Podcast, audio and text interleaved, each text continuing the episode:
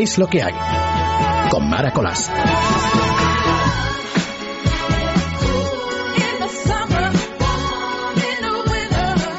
Y aquí estamos en la hora de las brujas a las 12 en punto en la sintonía de Radio. Bienvenidos a nuestro tiempo nocturno desde este momento y hasta las 2 de la madrugada. En el control técnico están Carlitos, Carlos Millán, está Luis Alonso echándonos una manilla por ahí y lo más importante, tú con nosotros.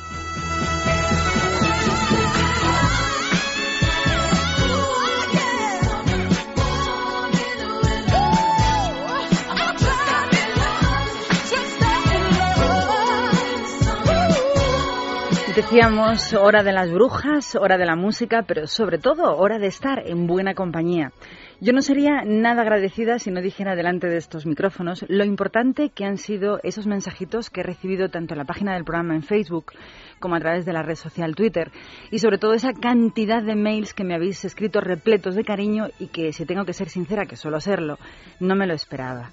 Ni en el mejor de los sueños esperaba el torrente de amigos que haces poco a poco a través de las ondas. Cuando hablas por la radio es muy difícil saber a quién o a quiénes te estás dirigiendo, pero ahora ya sé que esta sintonía es radio, está llenísima de gente estupenda que sabe, que siempre sabe y siempre entiende que siempre comprende y está muy cerquita de cada uno de nosotros para acompañar. La verdadera amistad, como decía Rabindranath Tagore, es como la fosforescencia que resplandece mejor cuando todo se ha oscurecido. No sé lo que vamos a hacer juntos en este Es lo que hay, de verdad que no sé por dónde vamos a ir. Hoy me he propuesto no amargarle la vida a nadie, que para amargarnos ya están otros que se emplean a conciencia cada uno de los días de cada semana. Esta última semanita ha sido grana y oro. Hemos tenido de todo, incluidos cambios sorprendentes de locura colectiva como los que han acontecido o han ocurrido en todas las elecciones francesas y griegas de esta semana anterior. Todo el mundo parece ser que se ha sorprendido muchísimo de que un grupo de neonazis entre en el Parlamento griego mientras que aquí no se sorprende nadie de que grupos pro-terroristas entren en el nuestro, y además más que quieren entrar. Pero ya sabéis que España es así. Como es sábado, vamos a escuchar musiquitas, vamos a contar curiosidades, voy a tener invitados y os voy a pedir que participéis. Si queréis saber en qué, ya sabes, quédate ahora conmigo. Es lo que hay.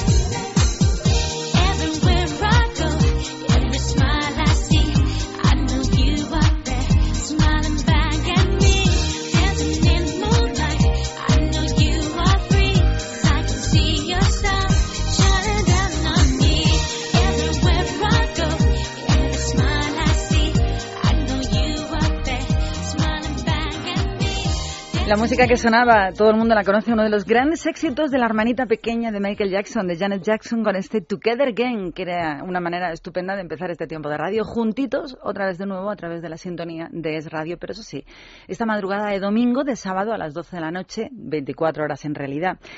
Y vamos a contarte una noticia que voy a encuadrar dentro de una frase que dijo Jean-Paul Sartre, que dijo que felicidad no es hacer lo que uno quiere, sino querer lo que uno hace, que sería un buen consejo para todos nosotros. Y es que hay cuestiones difíciles, difíciles de imaginar, sobre todo si no pierdes el tiempo en pensar absurdos. Por ejemplo, una pregunta que todos nos hemos hecho alguna vez en nuestra vida. ¿Cuánto tarda en tocar el suelo una gotita de agua desde que cae de la nube? Pues hay gente que lo piensa.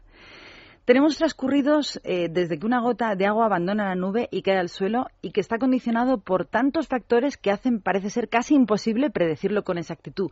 Pero hay estudiosos que han dedicado su tiempo y suponen un escenario ideal en el que la gota sea perfectamente esférica e indeformable, que no haya vientos para que la trayectoria de caída sea perpendicular al suelo y que la velocidad sea constante sobre la gota. Sobre ella actúan dos fuerzas, su propio peso y la asistencia al avance que opone la atmósfera. Newton propuso una fórmula empírica que, teniendo en cuenta estos datos, calcula la velocidad de caída y, por lo tanto, el tiempo que tarda esa gotita en descender desde una altura determinada. Como ejemplo, y supuestos las condiciones meteorológicas anteriores, una gota de 5 milímetros de diámetro que cae desde una nube a 1.800 metros de altitud tarda en llegar a nuestro charco cuatro minutos y medio. Aunque viajemos por todo el mundo para encontrar la belleza, debemos llevarla con nosotros para poder encontrarla. Esta es la frase que debió ser la que motivó a los estudiosos a llegar a estas conclusiones. La música que nos acompaña no puede ser más bonita. Es un viejísimo tema con la versión de Jason Donovan, sellado con un beso.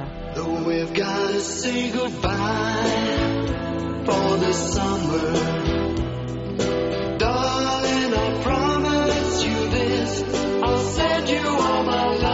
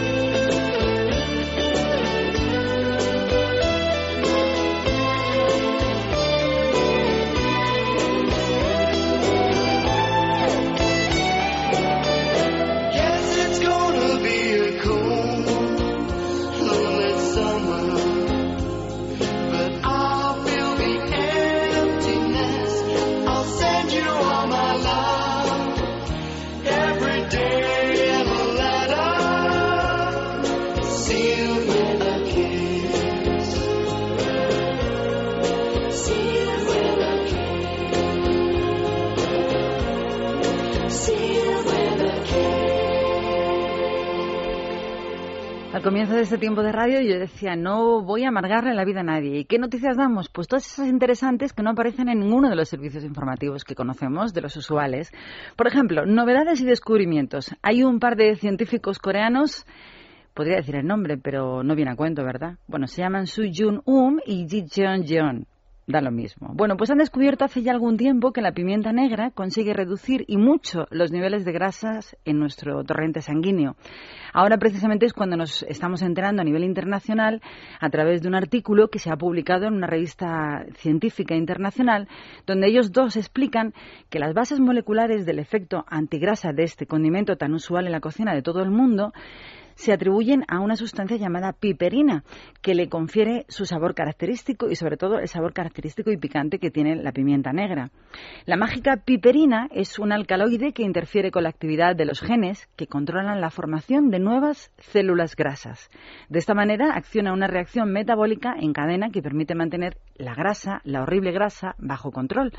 Y el uso de extractos de pimienta negra, sugieren los autores, podrían ayudar un poquito a combatir la obesidad y otras enfermedades relacionadas con el sobrepeso. Pero claro, la cantidad de vivienda que te debes tomar es precisamente de lo que no han especificado nada. Tú, por si acaso, condimenta bien con pimienta, que algo hará. Esta es la noticia de nuevos descubrimientos científicos. Tenemos una noticia que queremos destacar si te gusta la música y además estás en el paro. Así que mucha atención, porque Rock in Rio Madrid lanza una promoción dirigida a todas las personas que se encuentran actualmente en paro, quienes van a poder comprar su entrada de Rock in Rio para el festival con un descuento del 50%, la mitad. De esta manera, los tickets que tienen un precio de 69 euros de salida se pueden adquirir temporalmente, temporalmente, por un corto periodo de tiempo por 34 euros y medio. Las personas que estéis interesadas tenéis que dirigiros a cualquiera de los grandes almacenes que tiene el corte inglés, mostrar vuestro DNI en compra de entradas y acreditar la situación de parados. Si lo preferís, también podéis conseguir la entrada a través de www.elcorteinglés.es o llamando a un número de teléfono al 902 400 222. La promoción solo va a estar vigente hasta el próximo martes 15 de mayo en todas las comunidades autónomas. En la jornada inaugural, recordamos, el 30 de junio estarán Maná, Lenny Kravitz, Luciano, Macaco, Maldita Nedea, La Oreja de Van Gogh y El Pescado. El 5 de julio será turno para Rihanna, Swedish, Home Mafia y Calvin Harris. Y el último, bueno, el penúltimo día, el 6 de julio, tendrá una gran fiesta electrónica donde van a estar pues los reyes, David Guetta, Pitbull, Afrojack y otros más. Y por último, el día 7, el festival Rock in Rio echará el cierre con los Red Hot Chili Peppers. Vamos a disfrutar la música del pescado que estará allí.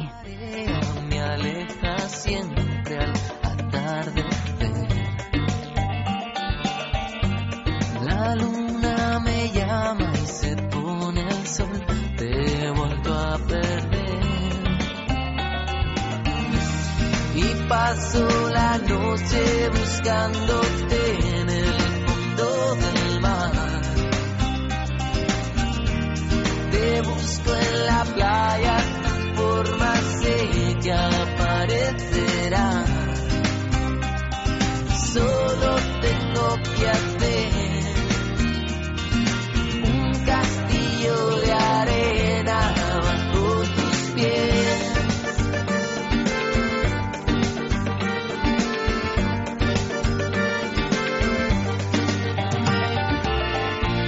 A veces te siento al tumbarme al sol y sigues mis huellas cuando me voy. Merece la pena buscarte, merece la pena esperar.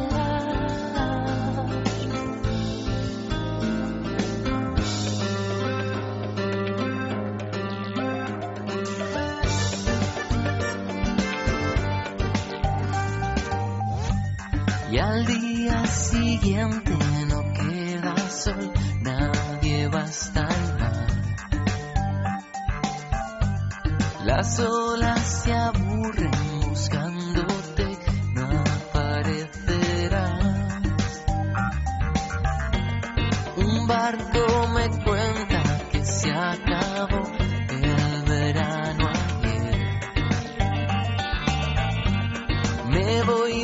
la playa, ahora solo sé desaparecer. Es lo que hay. Con Mara Colás.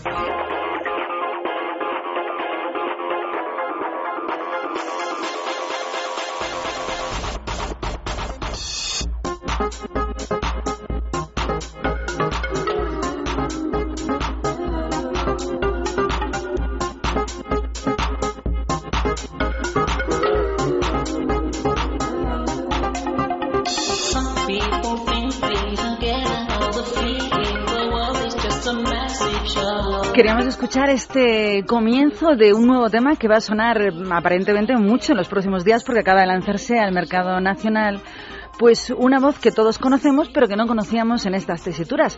Queremos darle las buenas noches a Paloma San Basilio. Buenas noches, Paloma. Buenas noches, ¿cómo estáis? Bienvenida a nuestro tiempo de radio, decir Libertad Capital. Es lo que hay. Eh, primero, enhorabuena por esta novedad, estrenar un disco en los tiempos que corres. Oye, es una maravilla yo soy así, yo soy, yo soy, eh, voy siempre por libre y además yo creo que hay que apostar justamente en las épocas de riesgo y de bajón y donde todo el mundo está como paralizado. Yo realmente me, crezco y digo no, adelante, hay que empujar y hay que buscar nuevas opciones y, divertirte y, arriesgar y, mover un poco a la gente, mover la energía, ¿no? Paloma, música electrónica. Sí, es así, es que es la música de nuestro tiempo. O sea, yo estoy, yo voy por, por la calle, voy a una tienda, eh, eh, llamo por teléfono y, y, resulta que es la música que nos rodea, la música que nos está invadiendo. Y es una música apasionante. Yo la conozco bueno, yo hace ya muchos años hice un disco que se llamaba Perlas en Londres con que tenía mucho de música electrónica. Y luego a través de mi hija de, Ivana, que es, a mí me, encanta que el disco de Paloma San Basilio esté producido y además he colaborado su hija en él, o sea, me parece fantástico. el título es precioso, es el nombre de Paloma al revés, Amolap. Difícil de, de, pronunciar, por cierto. y al principio me decían, ¿ese nombre cómo puede ser? Digo, sí, es que yo creo que el nombre tiene un sentido, ¿no? Es que Amolab, Amalop. Amalop. Da igual, digo, da igual, se llama Amolab. Pero yo creo que cada uno puede interpretar el nombre como, una abstracción. Es una abstracción. Luego te pones a analizar y realmente pues es, mi nombre al revés, empezar un poco, buscar el origen, eh, deshacerlo andado. Hay miles de significados, ¿no? Desde las mismas letras que pueden ser música, libertad, amar, eh, pasión, o sea, yo creo que el nombre le va muy bien porque es un, es un nombre también arriesgado. Y el disco, el disco, más que un riesgo, mucha gente dice, no es un riesgo, digo, no, para mí ha sido una aventura, una aventura. Es una valentía, más que un riesgo, es una valentía, porque es verdad que cuando escuchas discos con versiones antiguas, todos suenan más o menos igual, y sin embargo, tu disco suena completamente distinto. o sea, las versiones son temas nuevos. Sí, yo es que es un poco la idea que teníamos, ¿no? Y cuando yo se lo propuse a Ivana el año pasado, me dijo, bueno, mamá, yo, eh, ¿me vas a dejar que yo vista las canciones desde mí? O sea, yo he crecido con estas canciones, ¿me dejas que yo las haga desde, desde mi espacio, que yo las libere, ¿no? Y yo dije, pues eso es lo que quiero, eso es lo que quiero, quiero que vuelvan a vivir libres en otro, en otro universo, ¿no? Y estoy en otro mundo, estamos en otro mundo porque es una maravilla la versión que ha hecho de Luna de Miel o esa agresividad de por qué me abandonaste tan ácido o no sé, cariño mío. Yo creo que he hecho un trabajo. Vida, por ejemplo, que era un himno, un himno muy bonito en su momento, con el tempo lento, todo como muy, muy, muy ampuloso y tal, y de pronto lo ha cogido, le ha dado ligereza, lo ha convertido en un juguete vital, maravilloso. Yo estoy muy contenta con el trabajo y creo que, he elegido a la mejor persona para producirlo porque conoce los temas, eh, porque conoce, la voz, claro. exactamente. Y luego porque tiene una gran formación. Ella tiene una escuela fantástica, ella ha hecho dos carreras en, en, Berkeley, eh, College of Music, tiene un gran equipaje, ¿no? Y, está trabajando en ello, o sea, no es una una revista que de pronto dice voy a hacer un disco a mamá, no, es, es más bien todo lo contrario, ya se fue a Estados Unidos huyendo un poco de, de, la ser hija, de su madre hmm. y para mí es un orgullo que ella esté en ese nivel y, ha sido precioso cerrar el círculo las dos con este disco. Paloma, yo no sé cómo se mantiene uno tanto tiempo luchando y trabajando, ahora hablamos, pero sí que debe haber una corriente diferente cuando Paloma San Basilio acaba de publicar esta Amolap, cuando, eh, por ejemplo, gente con nombre tan importante como el tuyo, el de José Luis Perales, el número uno de Julio Iglesias, incluso Rafael acaba de sacar un nuevo disco. Estamos, necesitamos recuperar nuestros grandes artistas españoles? Yo creo que sí, yo creo que eso es algo, yo creo que es un ejercicio muy saludable en, nuestro país. Yo creo que hay que descartar ya un poco ese concepto de, generaciones, ¿no? Cuando, por ejemplo, el otro día vi en un periódico las viejas, las viejas glorias también venden. Me pareció mm, muy triste que alguien defina eh, un, producto, un, producto, como José Luis o como Rafael, se refería un poco a los dos discos que han sacado como viejas glorias. Yo creo que el mundo entero está lleno de ejemplos de gente de, que, de una transgresión generacional, o sea, de que cuando estás ahí 20, 30 años es porque tienes algo que contar. ¿Y por qué no vas a seguir contándolo a medida que pasa el tiempo si tú eres capaz de renovarte, de evolucionar y, siempre hay gente que quiere cosas de ti? Entonces, yo creo que lo que habría es que estar tremendamente orgullosos de que, de que nosotros, yo soy de la generación de José Luis, que nosotros hayamos conseguido desde los años 78 sobrevivir y, y, mantenerte en el recuerdo y en el presente de todo el mundo a nivel musical. Exactamente, y sobre todo revitalizar tu presente, o sea, no decir voy a hacer una copia de lo que he sido, de lo que fui, no, sino siempre he intentado partir de cero casi, ¿no? Decir, bueno, ahora voy a hacer un disco que se acerca al jazz, ahora voy a hacer, ahora por ejemplo, pues estoy metida también en, me estás, eh, ahora mismo me estás... Eh, me, me, me, eh, me estás adelantando y te lo iba a preguntar después. Déjame que te haga la última pregunta, porque voy a, es verdad que voy a lanzar un, un, un regañino a todos los que nos están sintonizando, porque tenemos en España una costumbre horrible de las personas que llevan una vida, una carrera de muchos años, lo que dices tú, o sea, siempre lo último es lo mejor, de evaluarlo. Cuando en Estados Unidos hay gente que está grabando lo discos, contrario. claro, con 85 años y todo el mundo va a sus, a sus homenajes, a la grabación de los discos en directo, todo el mundo colabora con sus canciones, los artistas nuevos. Y en Pero España, sin embargo, no. Es tan terrible que tú haces un disco, una propuesta como esta que yo he hecho, por ejemplo, que es una propuesta que no tiene nada que envidiarle a muchísimos de los temas que nos están llegando y, y, y realmente yo he hecho un gran trabajo de lanzamiento y estamos haciendo y la gente lo está recibiendo de maravilla, pero... me- Bueno, que sepas que a mí me encanta la, la canción Quiero que seas tú. Bueno, esa, es- esa es Ivana, es preciosa. Es que además preciosa ha, esa canción. ha hecho unos temas nuevos que son francamente buenos, ¿no? Yo quiero volar es un baladón que hace poco nunca me han escrito una cosa tan bonita. Quiero que seas tú. El tema Shine, por ejemplo, ese tema eh, de- del dueto donde las dos que es una especie de, de tema como para estar en una playa. Y, Es un poco de- chill out, ¿eh? Es así como totalmente. café del mar total, sí. Sí, sí, es que me encanta a mí el, el chill out. Yo soy muy de muy de sol, puesta de sol, horizonte, muy muy de hacer mis saludos al sol. Y la verdad es que yo creo que, que es un disco que tiene un nivel y un, y un trabajo. Y un vozarrón, Paloma, que también hay que contar con la voz. Es Sí, que, pero- por muy bonito que sea el disco, si no hay voz, no hay cómo defenderlo. Ya, pero he tenido, he tenido que trabajar, ¿eh? Para, hacerme- para acoplarme a los ritmos, para buscar la voz en ese punto que se, que se fusione con la música. Y es un poco lo que te decía antes. eh, A pesar de todo, me ha costado y me cuesta muchísimo que estos temas entren en España en los circuitos de música donde están estos temas. Entonces, es un poco lo que decías tú. Hay tanto prejuicio, hay tanto, eh, tantos compartimentos estancos que por eso no fluye, por eso hay, hay un punto en nuestro país de como de, de- de inmovilismo que no deja fluir el aire, ¿no? Y Que yo no es creo un prejuicio cateto. Sí, Vamos a llamarlo por su nombre. Absolutamente de acuerdo. La palabra cateto yo creo que, que es la que mejor define el problema que a veces tenemos de, de falta de, no sé, de, de generosidad. De, Y de horizonte. Porque al final, ¿por qué no? Si te gusta la música, pues vamos a aceptarlo, vamos a escucharlo de entrada. Bueno, yo me he reído mucho porque de pronto entra alguien en mi, en mi Twitter y me dice, me encanta el disco de Paloma, lo siento, lo siento, lo siento, me encanta, lo digo. lo digo". Fíjate, lo siento, es Y tristísimo. tiene que decir lo siento a lo mejor a gente de su generación que a lo mejor no, no entienden, pero, pero me ha gustado porque de alguna forma es como decir, estamos eh, consiguiendo que Voy la contra el gente prejuicio. derribe por fin eh, fronteras y prejuicios, que es, es tan dañino el prejuicio para un ser humano, para una sociedad, que le impide crecer y eso yo creo y le impide mezclarse y la mezcla es lo que nos enriquece, lo que Tenemos nos hace... tanto, tanto que aprender. Sí, pero ahí estamos. Para eso Otra estamos cosa, ahí. tenemos más cosas. Yo no me puedo imaginar ninguna Mayfair Lady mejor que Paloma San Basilio. Eso es lo que estamos preparando. Pues muchas gracias, no sabes, no sabes lo, lo que me divierto con esa criatura, porque le pasa un poco lo mismo, ¿no? Eh, estamos ayer en el ensayo y decía, es que esa criatura de Bernard Shaw, en, en- en esa época, en principio de siglo, es de una modernidad. ¿Cómo, cómo rompe moldes? ¿Cómo se atreve? ¿Cómo discute a un, a un erudito, maravilloso, intelectual? ¿Cómo se le enfrenta? ¿Cómo quiere mejorar para tener su, su propia tienda de flores? ¿Cómo no, no busca ni un buen partido ni nada? Ella quiere eh, buscar su dignidad como, su como mujer y es precioso, ¿no?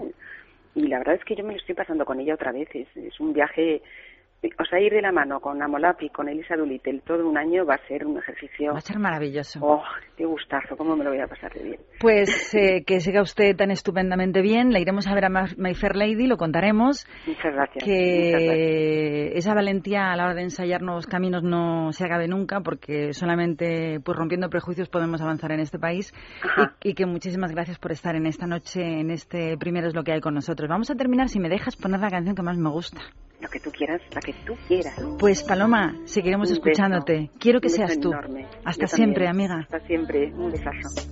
Dormida entre mis recuerdos, sentía que me besabas y nunca pude comprender la realidad. Saber que tú te has ido, que ya no estás conmigo. Seas tú, el sol al atardecer. Quiero que seas tú,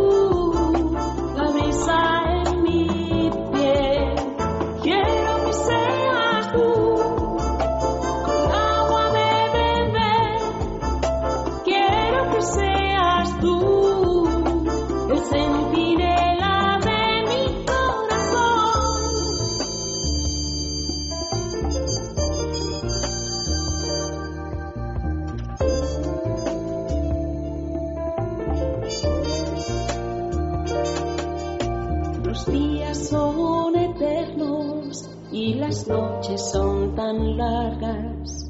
Sentada entre mis deseos, espero la madrugada y nunca pude comprender la realidad.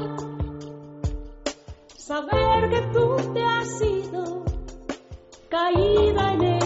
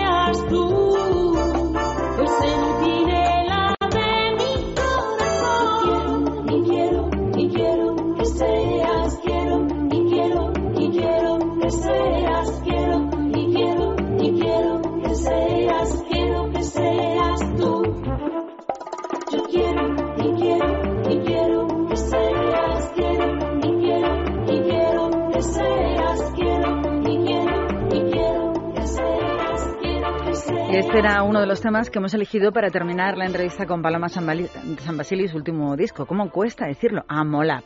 Cambiamos de tercio. Vamos a hablar de una noticia que nos demuestra eh, la codicia que hay en el mundo y sobre todo las pocas ganas de colaborar en tiempos de crisis como en los que vivimos. La pregunta sería, ¿qué países son los que más dinero pierden por evasión de impuestos? Y usted dirá, es imposible saberlo, porque son evasión de impuestos, no se sabe. Pues sí, sí se sabe. Estados Unidos es el país del mundo que más dinero pierde por culpa de la maldita evasión de impuestos. Un total de 337.349 millonazos de dólares, según el último informe de la organización Tax Justice Network, a fecha de noviembre del 2011. Le siguen países como, por ejemplo, Brasil, donde la pérdida en, eh, en división de dinero, en evasión de impuestos, es de una cantidad tan importante como 280.111 millones de dólares.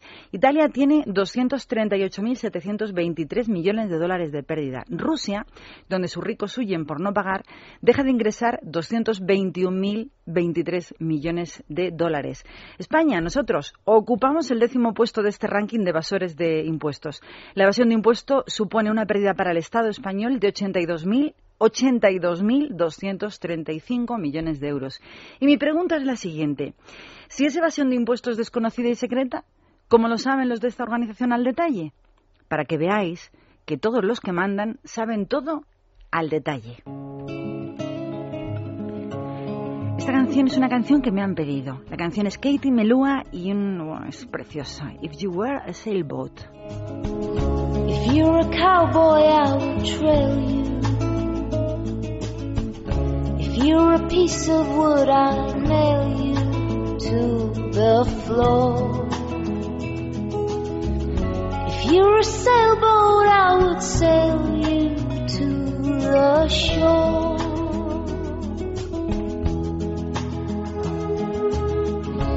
You're a river, I would swim you. If you're a house, I would live in you all my days. If you're a preacher, I'd begin to change my ways.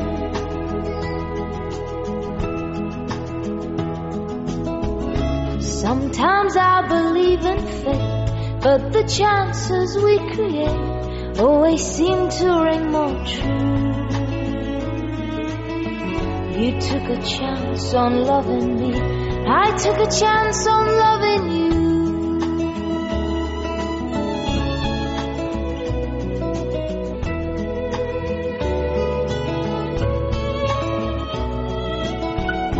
If I was in jail, I know you'd spring me.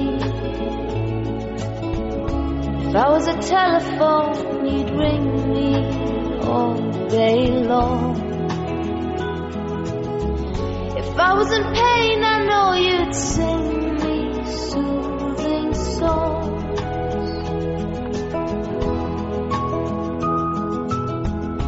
Sometimes I believe in fate, but the chances we create always seem to ring more true. You took a chance on loving me, I took a chance on loving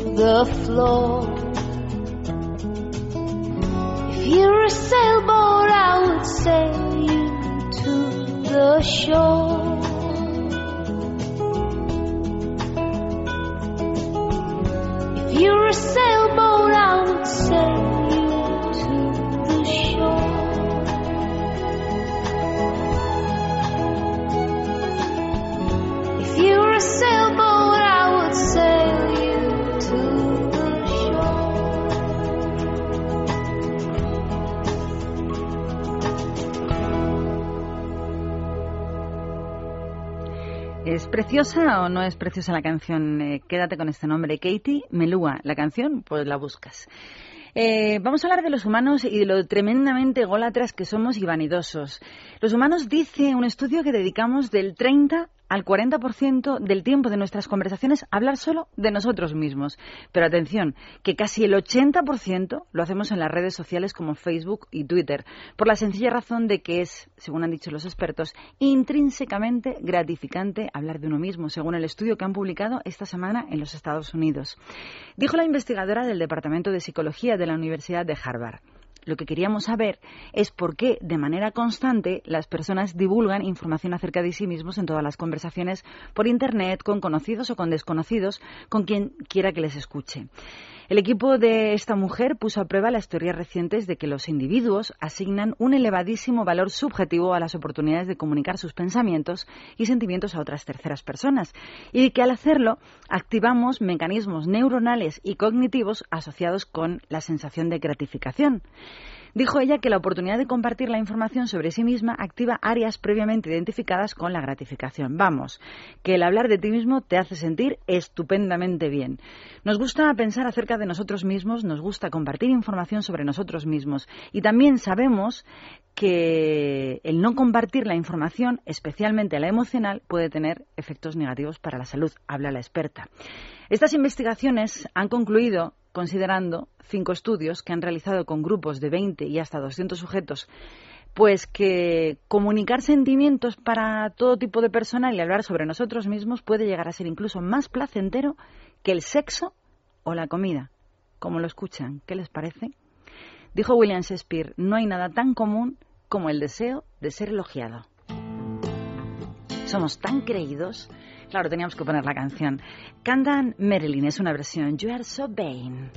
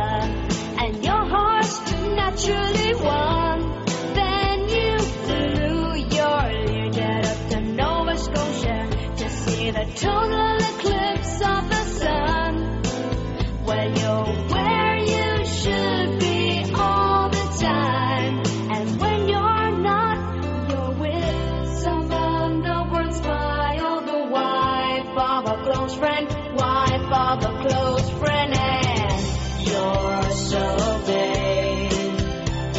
You probably think the song is about you. You're so vain. I bet you think this song is about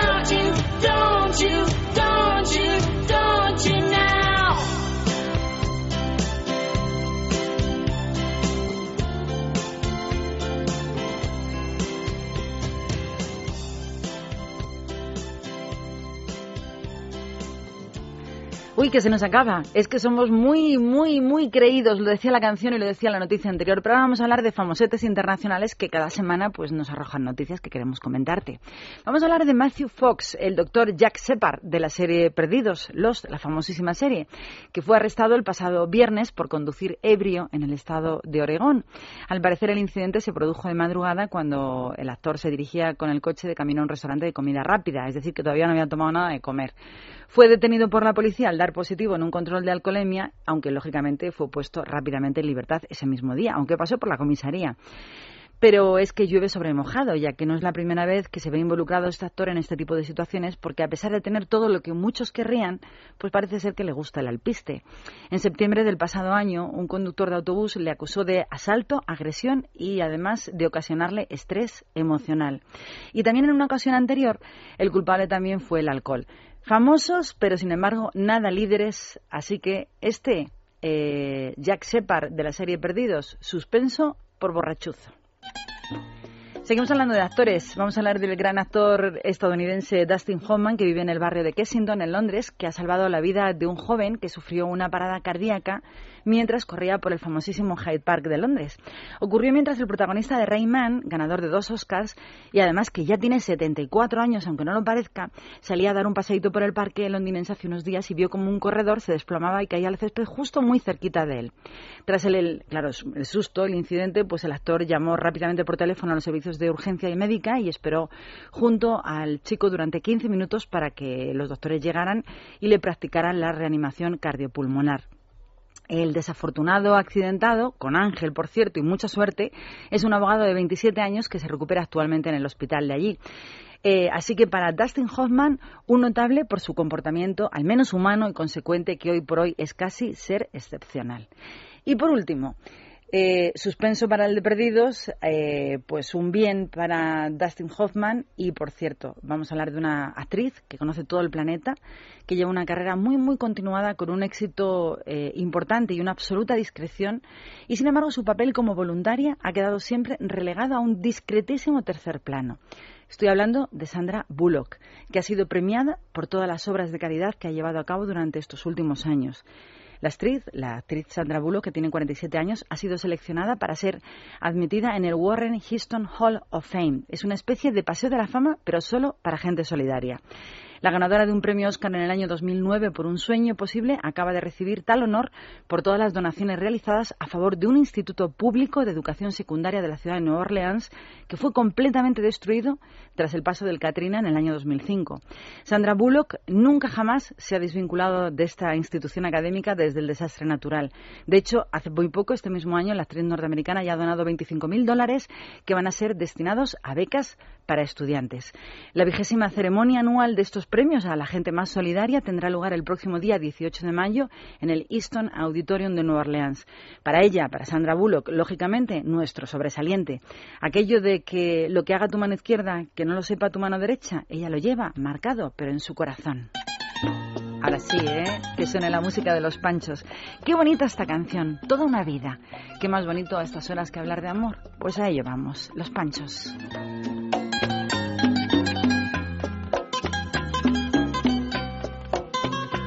Es lo que hay. Con Mara Colás. toda una vida, una vida así, me estaría contigo. No me importa en qué forma, ni dónde,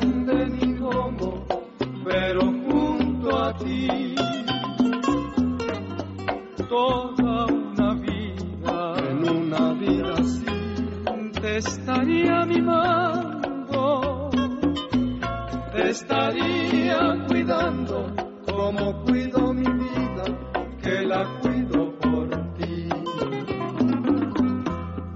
No me cansaría de decirte siempre, pero siempre, siempre,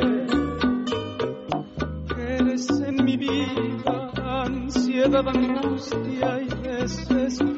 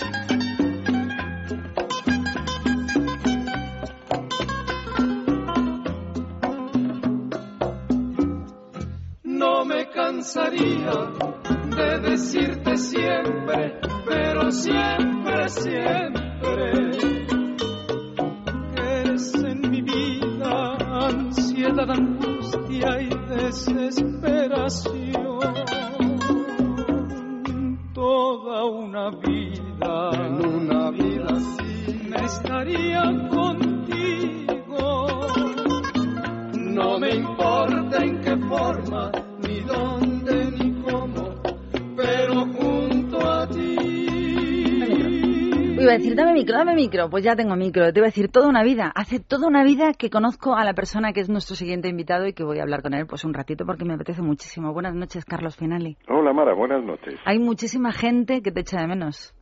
Últimamente todo el mundo me pregunta, ¿qué sabes de Carlos Finali? Y yo le digo, va a ser mi productor musical. Sí, sí, sí, sí. A mí me apetece mucho la idea. Cuando me la contaste el otro día, ya viste que no, no tuve ninguna duda.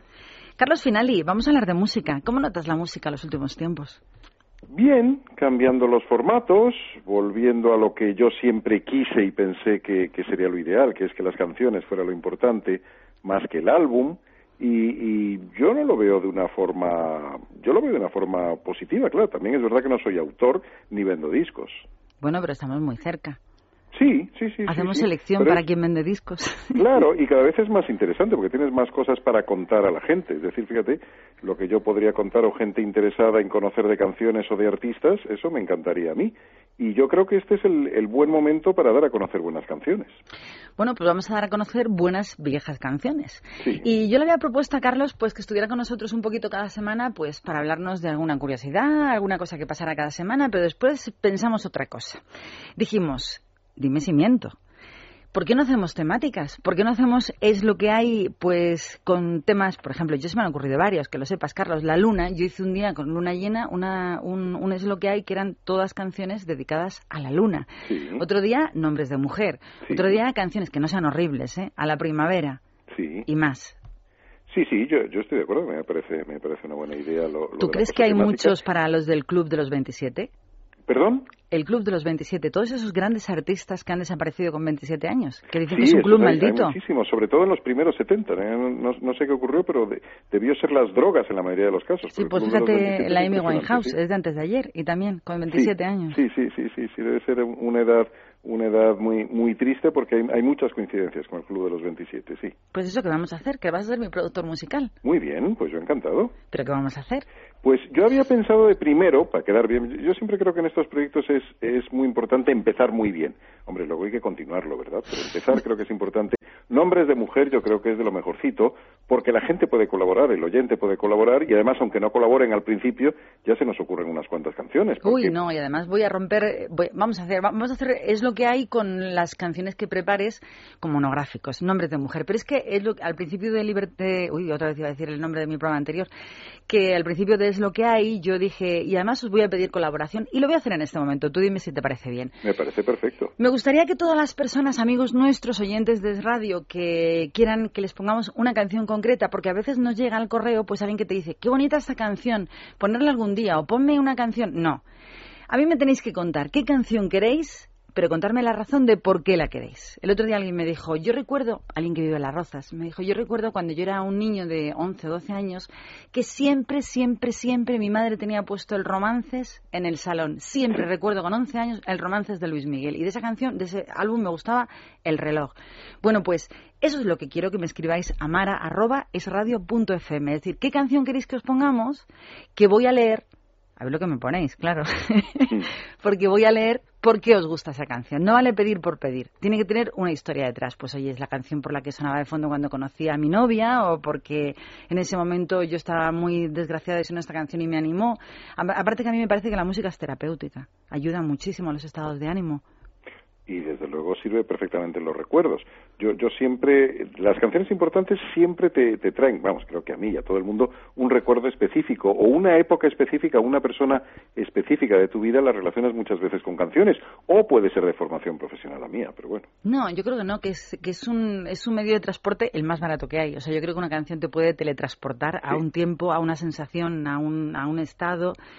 Sobre todo nosotros que hemos vivido tan cerca de la radio musical, ¿verdad? Sí, sí, sí, sí. No, yo desde luego hay muchísimas cosas que uno y que tengo siempre presentes a determinadas canciones.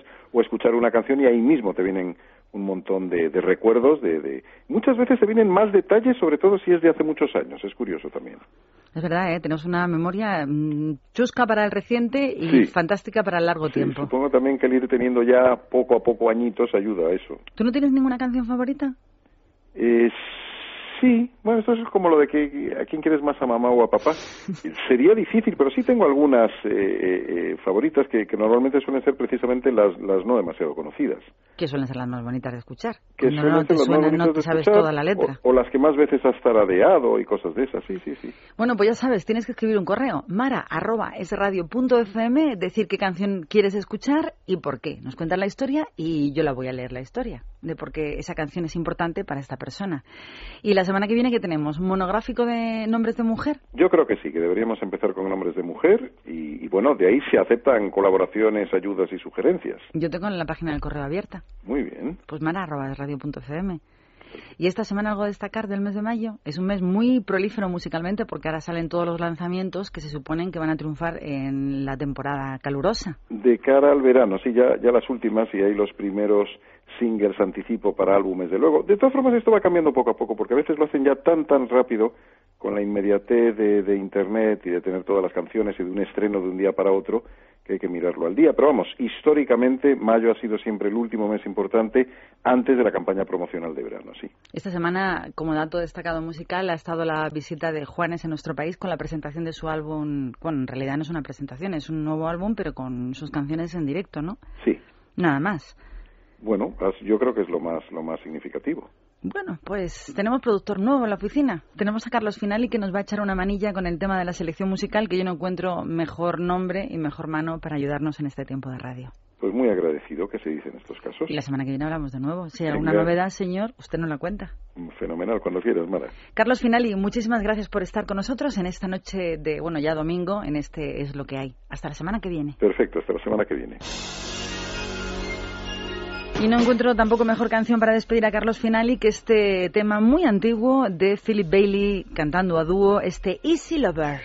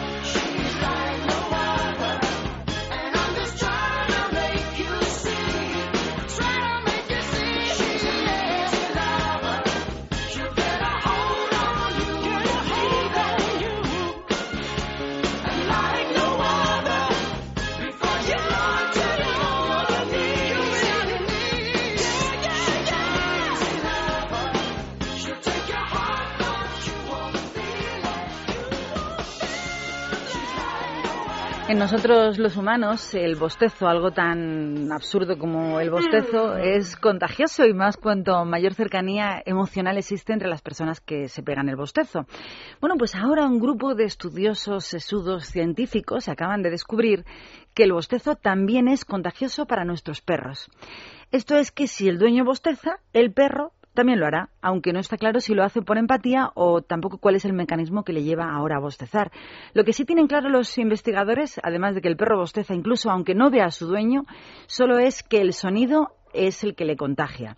El estudio lo ha llevado a cabo científicos de la Universidad de Oporto, en Portugal, y lo ha publicado Science, analizando el comportamiento de 29 perros es que yo doy esta noticia, digo, 29 perros han estado analizando durante seis meses. Bueno, pues para ellos se les situaba en una sala de la vivienda familiar en presencia de una persona conocida, pero sin contacto visual con los dueños, y ahí aburrirles, a matarles de aburrimiento hasta que bostezaban. Aunque no está claro, los investigadores creen, después de este sesudo estudio, que la estrecha relación que existe entre los perros y sus dueños pueden haber desarrollado una cierta empatía, incluso sin verse. Yo no sé, sinceramente, yo no sé si investigaría a los perros o a los investigadores por investigar estas tontunas. Esta canción me encanta, me encanta, me encanta este chico que yo creo que va a triunfar a lo grande en el mundo de la música británica. Canta Ed Sheeran y es el equipo A.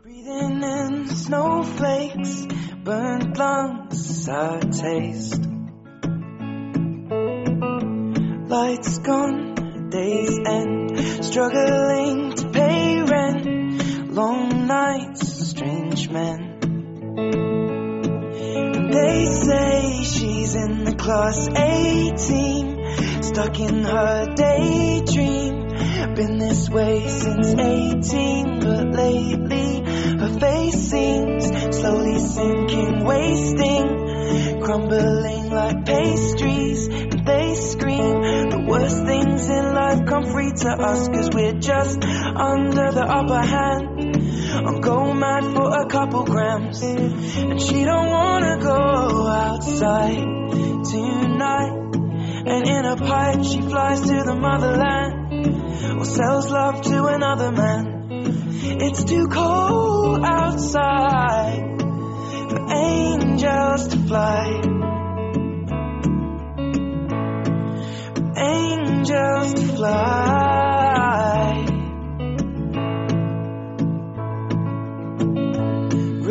Gloves, raincoat, tried to swim to stay afloat. Dry house, wet clothes. Loose change, banknotes, weary eye, dry throat. Cool girl, no phone. They say she's in the class 18, stuck in her daydream.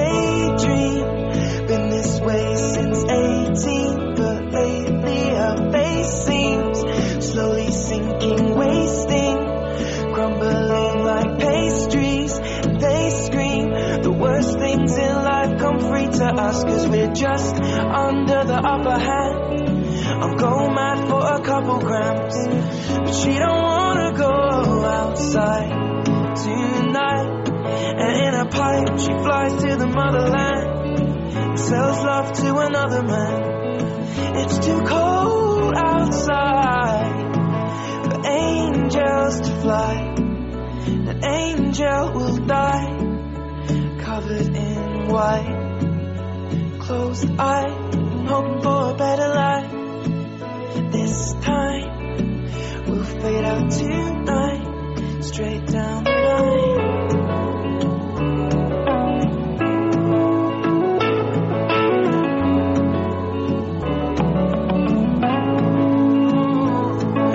They say she's in the class 18, stuck in her daydream.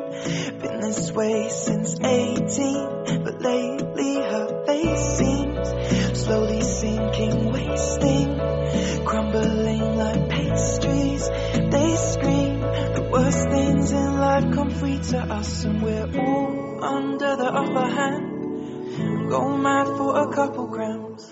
And we don't wanna go outside tonight. In the pipe, fly to the motherland. Or sell off to another man. It's too cold outside for angels to fly.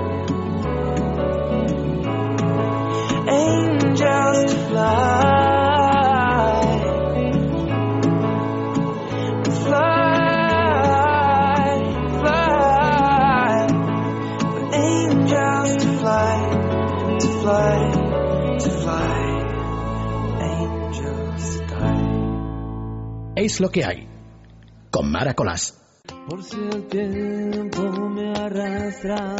Tenemos unas cuantas noticias musicales que contarte de actividades pues positivas y negativas. Por ejemplo, que Manolo García ha sido intervenido de urgencia el lunes pasado a causa de una apendicitis y el músico que ahora estaba inmerso en estos meses en una gira de presentación de su último trabajo titulada Los días intactos, pues tiene por delante un periodo de recuperación que le va a mantener forzosamente alejado de todos los escenarios durante las próximas cuatro semanas. Quedarán, por tanto, aplazados todos los conciertos previstos en Barcelona eh, del 22 al 25 de mayo, en San Sebastián en la Sala Cursal el 16 de mayo, en Oviedo en el Auditorio Príncipe Felipe, en Jaén, en Bilbao y todos los que le quedaban. La oficina productora de esta gira de Manolo García, Galea, se está ocupando ya en fijar nuevas fechas para la celebración de estos conciertos cancelados que prometen serán anunciadas en breve. Así como también se va a informar debidamente si os interesa sobre la dinámica de la devolución del dinerito del importe de las entradas para quien se enfade por este contratiempo y así lo solicite. Y esta es una noticia, pero tenemos más. Ya está aquí Zapatitos Nuevos, el tercer álbum en estudio de Conchita, con el que va a intentar, por un lado, repetir, dice, el éxito vivido, yo creo que su éxito no fue tal, con su ópera prima, y por otro, demostrar que a pesar del enorme fracaso comercial que tuvo su anterior trabajo, pues tiene mucho, dice ella, que aportar a la industria de la música. Aquí el que no se consuela es porque no quiere. Fue una pena, ha dicho ella, porque era un disco muy bonito, solo son una canción y yo creo que no era el single del disco, ha dicho Conchita. Tres años han pasado después del traspiés. Conchita vuelve más animada que nunca y con la sensación de que este nuevo disco titulado Zapatos Nuevos volverá a enamorar a la audiencia, o por lo menos lo va a intentar, ya sea a través de melodías, letras o gracias al trabajo del productor nuevo que es Pablo Cebrián. Ella ha dicho, me apetecía aprender de otra persona. Este trabajo tiene más caña y suena más a banda, si ella lo dice. Pero otro de los grandes objetivos que tiene esta artista con este nuevo disco es, dice, conseguir que la gente deje de verla como una moñas, como una artista muy cursi. Ha dicho que ojalá se pierda la imagen que tengo de moñas con zapatos nuevos. Pues mientras, eh, este es el single con el que ella intenta cambiar su filosofía en el mundo de la música. La verdad es que lo tiene crudísimo. Grande entre los grandes, Bob Dylan actuará el próximo día 11 de julio en la esplanada del Museo Guggenheim de Bilbao, coincidiendo con el decimoquinto aniversario de la Pinacoteca y un día antes del inicio de la séptima edición del Festival Bilbao BBK Live.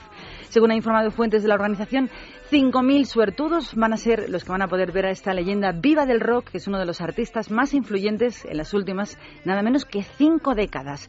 Las entradas se van a poner a la venta, atención, el próximo martes 16 de mayo. Y la última noticia es de quitarse el sombrero. El segundo álbum de la cantante británica Adele, eh, 21, ha superado esta semana el thriller de Michael Jackson en la lista de los álbumes más vendidos en el Reino Unido. Esa empresa va a ser la encargada de elaborar las listas de trabajos con mayor éxito comercial en este país. Ha informado que 21 ha vendido un total de 4.200, bueno, 4 millones, mejor dicho, 274.000 copias. 500 justo más que las que ha logrado el álbum de Thriller, que salió al mercado en el año 82 y que hoy por hoy es todo un clásico del mundo de la música. Y la pregunta es, ¿tú quieres saber cuáles han sido los más vendedores? ¿Quiénes son los que ocupan los primeros puestos? Pues clarísimamente. Grandes éxitos, The Queen es el que encabeza la primera posición de lo más vendido en Inglaterra de todos los tiempos, seguido por el Sgt. Pepper's Lonely Hearts Club Band de los Beatles, el grandes éxitos del grupo ABBA y por último el disco famosísimo de Oasis, What's the Story, Morning Glory. El disco de Adele ocupa la quinta posición de esa clasificación de más vendidos, seguido de Thriller de Michael Jackson, que se ha convertido en el sexto.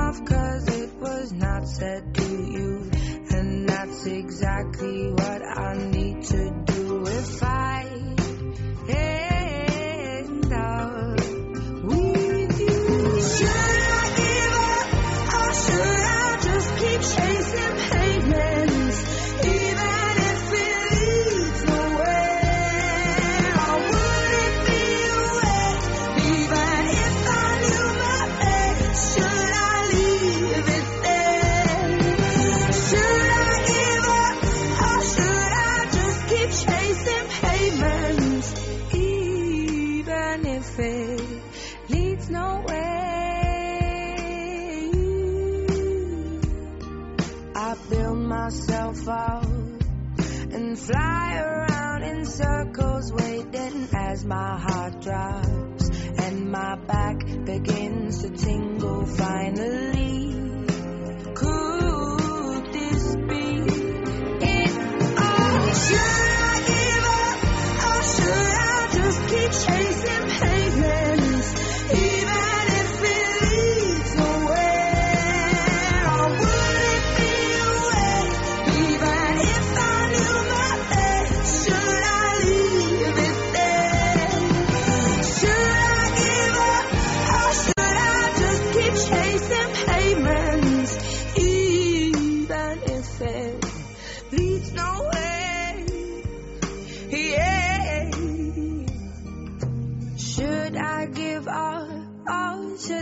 Just keep chasing pavements even if it leads nowhere?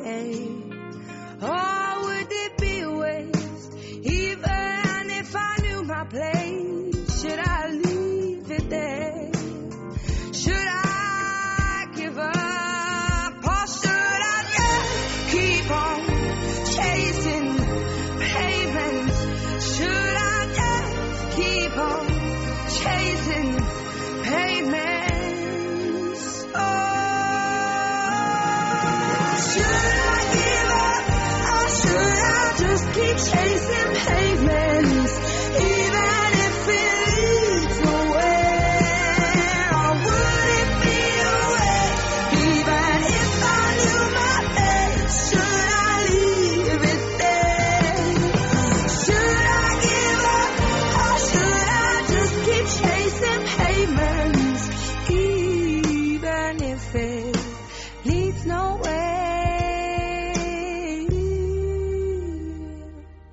Es lo que hay.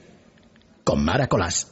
Pues eh, estamos en directo, es por la noche, madrugada del domingo, y tenemos un invitado a nuestro estudio que ha tenido a bien venir a estas horas a estar un ratito con nosotros. Tenemos aquí a un actorazo, yo no sé cómo presentarle, eh, que se llama Agustín Jiménez, que todo el mundo le conoce, eh, porque lleva pues una larga trayectoria ya en el mundo del espectáculo y además muy variopinto, porque haces de todo. Hago de todo, sí. Procuro, procuro que no me clasifiquen nunca. Es una cosa, además, que yo creo que a la gente le descoloca bastante, ¿no? Dice que eres humorista, que está. Yo prefiero decir ingeniero de la interpretación. Y queda muy bien, o sea, no es... eh, a mí un amigo mío ingeniero me dijo, ingeniero viene de ingenio. O sea, que tú tranquilo. Pues es verdad.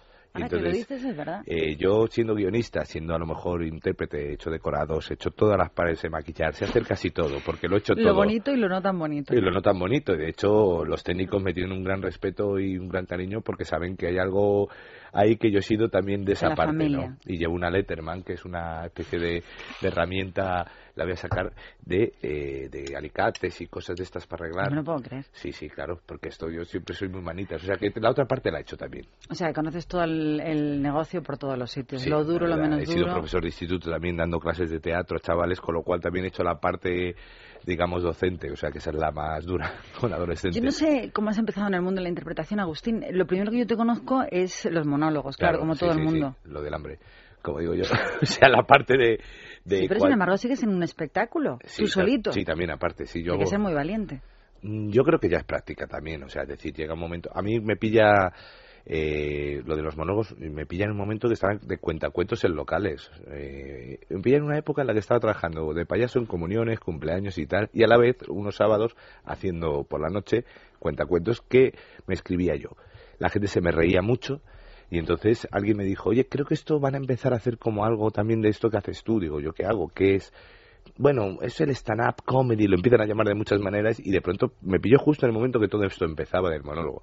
Pero yo creo que el actor, eh, el intérprete, debe saber adaptarse a, a las cosas que ocurren. y yo te digo que he tocado casi todos los géneros. Me queda tengo baile. una, tengo una amiga que es la directora general de teatros de la Comunidad Valenciana que dice Sí. que es el mundo de los titiriteros, donde todo el mundo hace de todo. Sí, sí, no, pero hay, no, no te creas, ¿eh? hay actores que dicen que yo esto no... Pues les irá fatal. Esta comedia, a mí la comedia, sobre todo hay una cosa, un boicot con el tema de la comedia muy... muy sí, no sé, yo mira, la comedia es una de las cosas más complicadas. Es muy difícil. Es muy difícil, reír. tiene gran éxito de público, pero de crítica ya sabes que, que es como, bueno, esto es de reírse. Es como una clase menor. Sí, pero resulta que yo creo que es un, siempre creo que es un, un complot. Yo creo que es porque la comedia tiene, mira, tiene una pausa más larga, medio segundo más larga, puede ser risa o más corta puede ser patético. Entonces, eh, nos movemos en, esa, en esos mimbres tan pequeños, ¿no? Y de pronto dices, pero, pero esto como es muy complicado. Yo no sé si y yo creo que alguien dice, no, no, que no lo hagan, que yo no, eso no, la comedia es mala, no mola. A mí me encanta. Todo lo que se hace reír y el mundo de la comedia. Y estamos y, para hacer buena comedia lo hacemos muy en serio, quiero decirte, nos, Es un trabajo serio. hay que hacerlo con mucho drama, muy metido en la situación, ¿no? o sea, nunca que no irte nunca, ¿no? O sea, Vamos, a, no sé si te gustará lo que he seleccionado. Voy a coger un cachito, he cogido un cachito para que todo el mundo recordemos quién es, cómo es, cómo habla Agustín Jiménez. Buenas noches. ¿Mola viajar? Diréis, ¿me mola viajar? Diré, ¿me mola? Pues no. Si queréis que os lleve la razón, no mola. O sea, hay ciertos países que los vas a visitar y te llevas unas decepciones. Por ejemplo, Francia está al lado. Está al lado. Pero Francia, bueno, tiene la Gioconda, que es italiana. Tiene el Museo del Louvre. Tiene... Tiene un obelisco, un obelisco que es egipcio. Sí. Joder, con los franceses como van pillando de otro lado, ¿no? Pero, no, pero espera, que tienen a George Irán, que se lo podían haber quedado. También es una cosa que... No, pero que hablando de esto de los franceses, si hay algún francés aquí, perdón, pero hubo... No, hubo una época que era un poquito rapiñero, me lo quedo para mí y... ¿Os acordáis hace unos siglos que vinieron a España? Y dice, hola, que venimos a saludar. Y dice, hostia, 200.000. Era un cachito de los muchísimos que hay colgados en YouTube sí, que a mí sí, me encantó. 200.000 dice, pues para qué te voy a engañar, es una invasión. François sal del seto, sí, ya, esto no. Y no, eso es un monólogo además que, bueno, que, que además cada vez va creciendo más, lo sigo haciendo, ¿eh? lo sigo haciendo y de hecho Me lo encanta. escucho, lo escucho y me doy cuenta de que esa es una versión de hace tiempo, ¿no? Pero que ahora, por ejemplo, hablo de Francia, hablo de la Gioconda, que también tenemos nosotros una Gioconda en el Prado, que digo yo... Que vete tú a saber cuál de las dos es la verdadera, Pero yo porque yo tengo mis serias dudas. A la gente lo que le hace gracia es que digo, hay una Yoconda en el Prado, digo, que se ha encontrado ahora, digo, ¿quién limpia ahí? O sea, ¿quién en ese momento dice, "Ah, mira, estoy mirando aquí entre los pósters de Bon Jovi, mira lo que hay aquí, no te lo vas a creer? Una Gioconda de la época de la original, además. Tiene que estar aquello, o sea, alguien me dijo que en el Museo de Ciencias Naturales también no caben, no caben con los huesos, o sea, Pero hay, yo quiero hablar contigo de un Sí, logro que, que has conseguido, que has estado dos años y medio ya, ya y medio sí, representando de la cena de los idiotas. sí, Yo fui a verla, sí, vaya. me encantó tu papel. Yo, pero pensé, qué agotamiento, qué papelón, qué difícil ser tanto tiempo, tanto guion, estar siendo el protagonista de cada escena. Yo, sin- bueno, la verdad yo tengo una fama de ser una criticona, me encantó. O sea, Ah, por eso dije yo quiero hablar con Agustín Jiménez, a pesar de que en Twitter das, das miedo. Sí, bueno, sí. sí, El no pero es que es insistas que, no soy gracioso. No insistas, no soy gracioso. No, porque quieren que sea gracioso y yo no, y yo esa parte no. O sea, Twitter es otro medio que ya veremos lo que es, porque no todavía no, No se sabe, está en experimento. Es como cuando la radio se creó la, cuando se creó la radio, cuando se inventó, eh, de pronto decía, bueno, yo hablo por aquí y otro lo escucha y hasta que alguien dijo, bueno, y si lo llenamos de contenido y hacemos programas o hacemos cosas, ¿sabes lo que te digo? Es un medio fantástico. Claro, ahora sí, pero que es como la patata. Para mí es el medio, ¿eh? Nada La que ver, por la ejemplo, con patata así- televisión. Así, sola no te gusta, pero si la fríes... Condimentada, claro. No, no, yo creo que es un gran medio. Yo he trabajado en radio bastante y, y una de las cosas de poder hacer... Tú puedes hacer un caza F-16 aquí, en cualquier momento.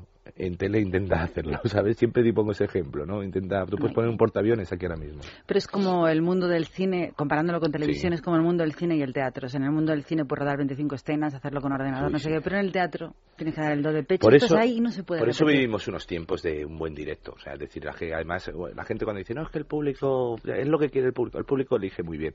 El público está yendo a vernos en directo. El público ya sabe que la tele está como está, que, que si realmente quieres ver un artista, vete a verlo al teatro, vete a verlo como tú dices, ¿no? Vete ahí, Ahí y, no y escúchalo. O sea, hay que tener voz para, para trabajar en teatro. Hacer unos tonos que aquí pueden sonar falsos en el escenario, pero tiene que llegar al público real. O sea, una es un energía, trabajo... Agustín.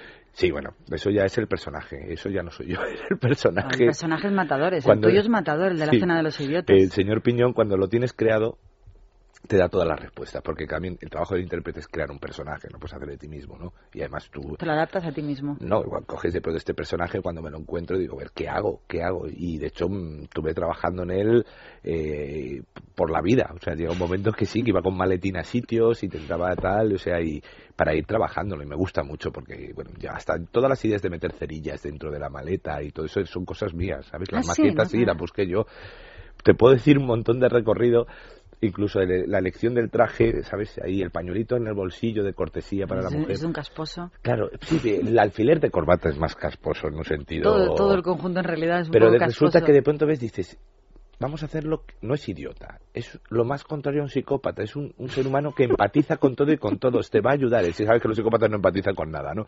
Pues esto es al revés, va a ir a, a ayudarte, pero sabes, esta gente, tú, Pero es un idiota, tu idiota, tu personaje que hace sufrir mucho a los demás. Sí, sí, sí. Porque al final le quieres. Claro, a mí el mayor halago es, mira, tío, te mataba y te llevaba a casa, pero no sé qué hacer. Y digo, bueno, pues entonces hemos jugado esa baza de... Y estás de gira además. O Sí, sea, no has terminado, has terminado en Madrid ahora el pasado me voy a- viernes. me voy a Canarias, sí, sí, sí. No, y bueno, eh, seguimos de gira de un lado para otro y yo voy haciendo, aparte de, de mi gira personal, de mi antología, que recojo todas estas cosas que has puesto ahora aquí, pues la- están recogidas en esa antología que ya te contaré un poco, pero de gira con la cena de los idiotas ahora en Es Canarias. tanta actividad que vamos por partes. Primero, Sí. estamos con la cena de los idiotas, que este, la Sí. podéis ver durante toda esta semana en Canarias, Eh. y vas a continuar. Sí, y luego vienes a continúa hasta Madrid. julio. En julio venimos a Madrid con la cena de los idiotas O otra sea, vez. trabajáis sin parar. Sí, yo sí. Yo- yo- Mientras se pueda, ¿no? Dice, no hay trabajo, lo tengo yo. Que no os Todo. preocupéis, lo tengo yo. Y luego antología, que es encima lo mismo, teatros, tú solo. Sí, la antología es una forma de explicarle a la gente por qué hago este trabajo, ¿no? El del monólogo, un poco que lo entiendan, entiendan por qué nace el humor o nace la comedia. De hecho, recibo al público media hora antes en el escenario, según van entrando. Y hablo con ellos desde el escenario, les pregunto de dónde vienen, qué tal. Y ahí se produce el momento de comedia. Les regalo chucherías, gominolas. O sea, es un poco el trabajo de, de currarse al público para que esto vaya bien. Claro, tienes rendidos. Cuando Claro, para- hay un momento que algo no entra y digo, eh, que os he dado chucherías. Hacerme favor, se da gominolas, ¿eh? Y Pero- la gente se ríe con esto. Eso es jugar con ventaja. No, pero la verdad es Conoces perfectamente al, al público. Sí, trabajas Iba para a decir eso. a la audiencia. No, no, sí, sí, pero exactamente. Es, es un trabajo para saber qué tipo de gente está viniendo, porque eso lo hacía yo mucho en los locales cuando actuaba con estos monólogos. Es que el trato con el personal los es ves, básico. hay algo que los ves. También he hecho mucha animación de calle, en centros comerciales, trabajando de, he hecho de imitador de Chaplin, he hecho de todo, ¿no? Y entonces, no sé por qué, pero hay un don que dices, esta persona sí quiere divertirse, esta no le apetece, esta tiene más... Ya eso no la miras porque te va a mirar con cara rara. Sí, vas, y tienes mucho cuidado en esto, ¿no? Agustín, estamos en un tiempo importante para hacer humor. Están pasando tantas cosas en este país. Están empezando. ¿eh? Están pasando. Pasando, ah, pasando. Tantas cosas como para hacer. Es todo como Siempre una gran es pantomima. el mejor momento. Es el mejor momento. Siempre, mira, cuando, cuando nace la, digamos, el vodevil en Estados Unidos, la comedia, es cuando empiezan a venir eh, inmigrantes y tal, y, y cuando la gente se empieza a esforzar por hacer, fue en el crack de la después del crack de la bolsa, de este de Nueva York, el 29 y todo este tema, eh, la gente reacciona a- ante la diversión el a- humor, hacia claro, el es humor es que a ver si no hace a ver la- el humor eh, es la socialización de un conflicto o sea es decir es cuando yo te gasto una broma te hablo de una cosa de medio en Para broma aflojar un poco el para ambiente. aflojar el ambiente eso se hace entonces yo creo que la comedia la comedia es siempre revulsiva con su sátira eh que yo estoy muy de acuerdo en de vez en cuando pegar una punzadita Hombre, y, reír- varias. y reírnos de ello y reírnos de ello porque Yo además decía que se necesita. Yo creo que vosotros tenéis que tenéis un, para mí una labor fundamental el rey, social. en la época de Uy, los bufones, no este, no este, en los bufones, en la época este de, la- de, de- de tener un bufón, el rey era el único al bufón al que le da- no, este, este no está para que le toquen nada. este le dejamos ahí solo, yo, yo lo Que por cierto, el lunes es su aniversario de boda. Cumplen bodas de oro. Sí, 50 pero no se va a celebrar, no se va a celebrar, no, está el horno no pavo. está para festejos, ¿no? Para, no estamos para las...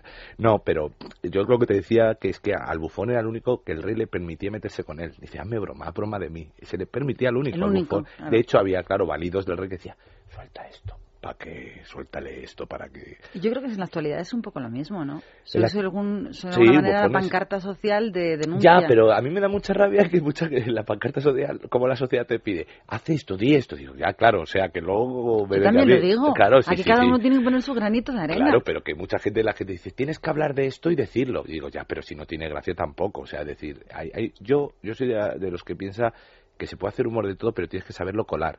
Se tiene que reír hasta el afectado. Es cuando eres un genio. Es cuando te conviertes en un genio si consigues que hasta la persona afectada dice, me ha hecho gracia. Ahí en Es este que eso es lo país, complicado. Claro, es muy complicado. En este país No, tiene muy poca aquí gracia. no, aquí son unos desde el. Quijote ya se acabó la risa, ¿eh?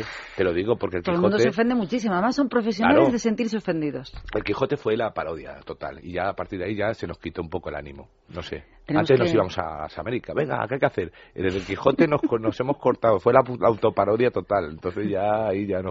Bueno, y yo cuando te voy a ver Eh. a ti en tu... ¿En mi qué? ¿Cómo te has dicho que se llama? ¿Tu gira personal? Pues yo sigo. Yo- Antología. Mi antología me voy a Antología. Pamplona el día 26. antología. Eh, a Pamplona estaré el día 26 y, Estás toda la vida y en luego carretera en estaré avión. en Bilbao, creo que en verano en la Escenagusia. Estaremos también en Bilbao en la, en la Semana Grande. Mira el control, que Alfonso le dice que sí. Sí, Alfonso, es que él me lleva a la gira. Yo le pregunto a él, eh, yo a mí me meten, yo hay momentos que me meten en un tren en un avión, tira, y lo que hay que hacer. Eso es muy duro, ¿eh? Las Parece, giras. no, estar toda la vida así. Porque claro, a ti te ven cuando sales al escenario. se- Ya. hacer tu Ah, papel. verá, Hay malos días, ¿eh? Hay días, deben ser muy duros. Hay días que, por terminar y irte ejemplo, a otro sitio y luego a ya- otro y luego sí, a otro y yo he luego venía actuado madre. con cosas personales que pesan, pero el público no tiene la culpa, así que hay que Ya, tirar. pero a mí me gustaría destacarlo porque Sí. parece que es muy fácil la vida de, de los actores. Y yo a veces A ver, veo a ver, algunas a ver. vidas. Bueno, bueno, bueno. A ver, yo personalmente te digo que yo sí Tú me, disfrutas mucho y se te nota. me sigo ilusionando con llegar a un hotel y digo, oye, la habitación, mira, guau". y de hecho me llevo a mis hijos a veces, ¿sabes? Y digo, veniros, veniros, y hacemos la misma ilusión que yo tengo, porque ellos lo saben, ellos también les gusta. Dice, la casa nueva, no, no es nueva, no es para nosotros, hijo, no es una casa, pero, pero pegar botes y pedir cosas. Eh, montar en avión me sigue ilusionando, me sigue divirtiendo. De hecho, yo tengo un, siempre intento hacer reír a las azafatas, porque es difícil, es muy difícil. Están muy amargadas. No, nosotros tenemos un baremo, los Tanto cómicos. rato de pie. Pero yo la de Iberia ya he conseguido, ya he conseguido. ¿Alguna Era difícil, sí. Eh, Ryanair es complicado, o sea, es decir, tenemos un, es que tenemos una medida, ¿eh? ¿En serio? Sí, sí, sí, sí. Por ejemplo, cajera de Zara es muy complicado. O sea, digo, dependiente de Zara, perdón, a veces me cuesta, me cuesta, No, no, en pero lo he conseguido, lo he Pero conseguido. si tú no quieres ir de gracioso. No, pero nos lo ponemos como como digamos como reto, yo me lo pongo personal, muchos cómicos lo hacemos, digo, oye, he conseguido hacer una cajera en Mercadora, hacerla reír, no, jorobes, sí, que está muy quemada, que son gente que está quemada a veces y es verdad, pero si lo consigues son retos personales. Cuando tenías 18 años, Uy. ¿pensabas que ibas a ser Sí. actor, humorista? Eh, sí, sí, sí. sí, Para o una sea, tendencia. No, a ver, bueno, te digo, con 18 años descubro que de pronto puede ser una, una carrera, que es cuando me pongo ya en marcha, digamos, a, a estudiar. O sea, que antes era una afición y de pronto Era un hobby, era un hobby que ocupaba casi todo mi tiempo, pero eh, me divertía, me pensaba que era una cosa, creo que es como el chaval que juega al fútbol y me dice, pero chaval, tú eres un crack o lo que sea. De pronto descubre, me dice la gente, pero si a ti se te da muy bien, si te sales solo. Y dice, pero esto es una diversión. Y alguien Y me además dijo, me pueden llegar a pagar. Y alguien me dijo, cuando estaba en el instituto estudiando bachillerato, me dijo, oye, mm, ¿por qué no te presentas a la escuela de dramático, a la escuela superior? Y, y yo, pero eso, para el acceso, además es que era un acceso, es un acceso público, es complicado, o sea, pero que tú lo pasas. Digo, bueno, pues vamos allá. Y mira, lo pasé. Pero quiero decirte, en- con 18 años, justo lo que estás contando, estaba en tres obras de teatro a la vez. Qué barbaridad. O sea, estaba en griego, no daba griego, pero me metí en una obra antigua de griego, estaba haciendo otra obra por otro lado y otra en el barrio, o sea que... Que nunca más clásico. ¿eh? Solo al principio. El clásico. Los clásicos. Sí, sí, he hecho, he hecho cosas. Bueno, ¿Pero te gusta? ¿eh? El clásico. Mm. Mm, Sí me gusta, pero creo que hay que darle vueltilla. Sí, sí. eh, O sea que- No, yo he dirigido no. Hamlet y he dirigido cosas así muy, muy bestias, pero con música de Prodigy, de Chemical Brothers, con chavales de instituto. Y decía, ¿qué os música os gusta? Y me trajeron estos temas y dije, pues esto puede ir de fondo. ¿Cómo os gusta la estética? ¿Cómo quieres que trabajemos esto?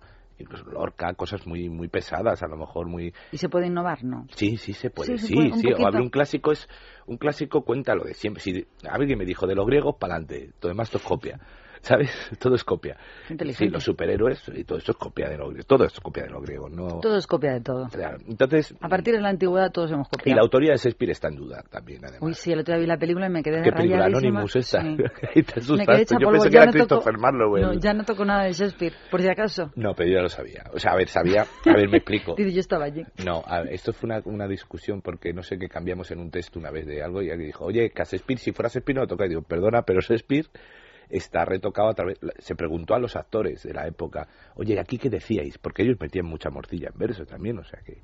No, pero que volviendo un poco al tema, los clásicos eh, se pueden tocar, la esencia está, o sea, no hay problema. Pero claro, también hay que hacerlos cercanos a la gente. Yo he ido a colegios a explicar eh, literatura, un poco de lo poco que sé, pero explicar un poco, acercarles eh, a través de los videojuegos, la literatura un poco, ¿no? Qué difícil. Digo, a través de estos libros de Crepúsculo, ¿por qué viene todo esto de los vampiritos, de los oscuritos, estas cosas? Pues coger, decir, Bram Stoker, toda esta historia, un poco, o, o los videojuegos, coger, es que los videojuegos están basados en, ahora hay un videojuego que es de esto, God of War, Guerra de Dioses, y sale Zeus, salen todos los personajes. Están ¿eh? basados en mitologías antiguas, es verdad, y en clásicos de toda la De vida. hecho, hay uno que es Fausto, además, también, en La Bajada a los Infiernos. o sea que- Yo es que lo de los videojuegos No, no, yo... yo es un tema que no controlo yo nada. es que, pero, pero ¿quién está, quién crea los videojuegos? ¿O quién crea una película? ¿Quién- Gente que, que, que ha leído otras cosas, pues si no, no la vas a liar. O sea que- Yo me gustaría, desde la suerte de tenerte aquí en el estudio de radio, Agustín Jiménez, decirle a la gente que tenemos que acercarnos al teatro, que no podemos dejar de ir a ver a los actores no. en directo, No, que no podemos desaprovechar la oportunidad de toda esa sabiduría y esa experiencia de andar de un sitio para otro y sobre todo para que el teatro no se nos muera. No, no morirá, no muere. No, es que- no, el teatro forma parte de la vida social, o sea, no es, es como, como si de pronto dijéramos, no, es que nos vamos a quedar mudos. O sea, ¿Tú crees que el teatro no está en nunca crisis? muere, nunca está en crisis. Siempre dice que se dice que está en crisis. No, no está. Sí, Pues debe ser está, lo único está en en crisis, en crisis, a ver, en crisis del tipo que no, no va la gente, ya, pero, pero si, la, si vieras la gana que tiene la gente de hacer teatro, la y cantidad sobre de todo, jóvenes las que, ganas que tenemos la gente de ver cosas de teatro que nos interesen, porque a veces vas a ver unas cosas de teatro que también los que los sesudos que lo ponen También en hay un poco una conjura de necios muy gorda, yo lo voy a decir claramente. O sea, hay una cosa un poco de taparse unos a otros y llega un momento que te tienes que comer algo porque lo hemos hecho nosotros y mis amigos lo quieren ver y han dicho mis amigos que está bien. El otro día fui a ver una obra de teatro, no voy a decir cuál, claro, porque la pondría verde, ya lo dije por la mañana, pero era como un guion, es como de los años, del año 65, o sea, una relación entre un hombre, entre hombres y mujeres, entre matrimonios tan, tan antigua, Sí, no, con, un- no, unos diálogos tan casposos que yo dije, pero ¿cómo es posible? Claro, luego dejas de ir al teatro, pero es que hay cosas estupendísimas. Claro, y por ejemplo hay una cosa eh, también de tonos. Eh, cuando tú haces un, digamos, un elenco, un, un reparto para teatro, eh, encuentras a tonos antiguos, con tonos nuevos, con tonos realistas, con tonos de televisión, con tonos de cine. Y es muy complicado unificar eso para un director, decir de pronto, no, es que quiero que esto suene de una manera o realista, o quiero que sea una manera, mm, digamos, que sea una, una cosa clásica, porque estamos haciendo, o yo qué sé, o lo que quieras buscar, Ya, pero pero unificar. mucho si tú eliges bien a los actores, en este caso a gente Es que, es, profesional. que, es que elegir un actor es muy difícil, ¿eh? Porque entre, este- entre que el que quieres y el que está disponible y el que puede... eh, Y luego algunos famosetes que son tan malos. claro, no, pero que luego los ves famosísimos y los ves actuando y dices, Ya, lo que pasa María es es una Purísima. fórmula que trae gente al teatro, que eso Claro, es una y cosa se va que toda la gente cabreada. Por ejemplo, a mí me dice la gente, hace mucho no te voy a poner la tele, porque para ellos si no estás en la tele no estás No trabajando. existes, claro. Y le digo, ya es que estoy en el teatro. Ah, ah, vale. Pero te dice, que- ah, bueno, que habrá que ir a un sitio, habrá que salir de casa y buscarte, ¿no? Es verdad. Eso es, eso es muy complicado. Pero yo creo que teatro no muere. O sea, mm, eh, siempre, aunque, o sea, siempre hay gente en la calle actuando. O sea, es decir, yo, yo, yo por necesidad he estado en el retiro. Bueno, por necesidad no, por buscar, por aprender, por tal, con ¿Pero un compañero. retiro a pasear o a No, no, a, trabajar? a- a trabajar de cuando era joven. Me eh, tienes asustada. Haces de todo. a hacer mimo, a hacer pantomima, Sí. mimo, mimo y magia que hacíamos con un compañero mío, molestos. Jiménez ¿no? no hay que le pueda. Ha hecho de todo. Tiene profesi- exper- experiencia profesional en todos los campos. Es que, es que cuando quieres hacer, por eso te digo que no puede morir el teatro, porque cuando quieres lo Cuando vas a quieres hacer. actuar, te vas al retiro Da y igual, da igual, exactamente. Yo quería probar eso del retiro, porque es cruel. La calle es cruel. La calle, Es durísimo. si no se paran, mm, o sea, ahí, ahí sí que te va a decir, a mí esto no me gusta, no tengo por qué parar. Eso es muy difícil de, de vivirlo. ¿Y te gustó la experiencia de...? Muchísimo. Me parece una, me parece que te educa personalmente. Es que yo soy muy de, Oh, vaya bagaje que tenemos, me ¿eh? gusta mucho de que me bajen los humos de vez en cuando. A veces me pasa, vas a un sitio y hay la copa del mundo de no sé qué, del final o de, no sé, de fútbol, ¿eh? Es Yo un problema que tengo así. Así que estamos igual. Siendo hombre es muy complicado esto del fútbol, de no... Es que juegan en muchos sitios a la vez, muchos no, juegos. es que yo llega un momento, creo que van a decir que van a comentar hasta lo de los futbolines Paco, o sea, ya van a comentar lo Todos que... los días hay fútbol. Sí, exactamente. Entonces yo, ya, yo es mi enemigo. Yo te lo digo claramente, para mi trabajo es mi enemigo. Hablábamos el otro día con Moncho Borrajo que decía lo mismo. Decía, no tienen otra hora de poner los partidos que Claro, perjudican a todo el mundo en el teatro. Ah, ponlo por la mañana, esta gente de madrugue, hombre. Claro, y aparte por la mañana no Son perjudicas otro tipo de cosas. Que Claro, madruguen, tienen que salir a madruguen. correr a Y las luego por la la tarde mañana. una siestita y, ala, ya se- y a salir de fiesta. Pero es verdad, acabas de decir una cosa importantísima. El mundo del fútbol tiene que cambiar de horarios porque perjudica a otros mundos y Claro, mucho. Y sobre todo porque tampoco, perdóname, o sea, yo sé que los futboleros son muy radicales con cualquier opinión que se No vierta sobre el deporte, pero yo lo voy a decir, o sea, lo digo, el fútbol de alguna manera tampoco es un comportamiento a veces eh, para eh, ejemplar en, un, en ciertos eso. El deporte desaparece muchas veces escondido tras un negocio o tras ciertas cosas, es decir, Hay muchos intereses. a, a ver, yo, yo hay futbolistas que digo, me parece muy bien, son figuras, lo que sea, pero son tan jóvenes, tienen tanto dinero y leen tan poco, Que da un poco entonces de que a veces asusta, ¿no? Que son un poco zotes. Claro, y entonces es un ejemplo. Yo veo muchos chavalillos en No sabes cómo son las entrevistas se con los con futbolistas. ellos. Ya, no ya le puedes sacar del tema. No sale, no, no, no hay más. No, hay- no, y el que es bueno luego se hace comentarista, eso por la suerte que tenemos. que Bueno, pero los comentarios son en la misma línea, ¿eh? Sota, caballo y rey. Sí, sí, yo, yo, yo podría estar comentando fútbol y no decir nada, pues sin ningún problema. No me cabe ninguna duda. No, yo, yo tengo clarísimo. Yo he llegado a estar en un sitio donde estaban viendo fútbol y digo, fíjate qué poco diseño de jugada tienen ¿eh? y cómo se nota que, que no tiran de banquillo. Es verdad, no serás tú ningún mal comentarista de da nada. igual, si esto es- si no- con no decir nada, ¿Sabes? No, a ver, con todo el respeto, sé, que- sé- sé hay gente que se lo prepara mucho y gente que, que de alguna manera conoce a los futbolistas y tal. Yo he rellenado quinielas dependiendo del tiempo que iba a hacer. Hay otra cosa en el mundo del fútbol que a mí me carga mucho. Tienes que saber de fútbol para entender a los que hablan del fútbol. Ah, Lo que has dicho es muy sí, inteligente. sí, sí, sí. Pues si yo no entiendo nada de fútbol y me haces uno que está hablando todo el rato de técnica, pues no me entero. Sin embargo, si me pones a alguien que no entiende y hace, piensa y ve lo mismo que yo veo, pues yo me encanta. Claro, no, pero yo, por ejemplo, una de las cosas que me gusta es, es- es exaltar a la masa. Un amigo mío me decía, vamos a ese bar y ponlos nerviosos. Y están muy tranquilos, y hay un partido y empiezo yo, "Ay, me cacho en la mar- y la gente empieza, ¿sabes? Y empieza y, y nos vamos del bar y está todo el mundo alterado y dice, la madre te parió esta cosa. Y digo, a mí me encanta esto de- de exaltar a la multitud. Bueno, yo te voy a despedir. Ah, sí, vaya, Sí. si no me has contratado.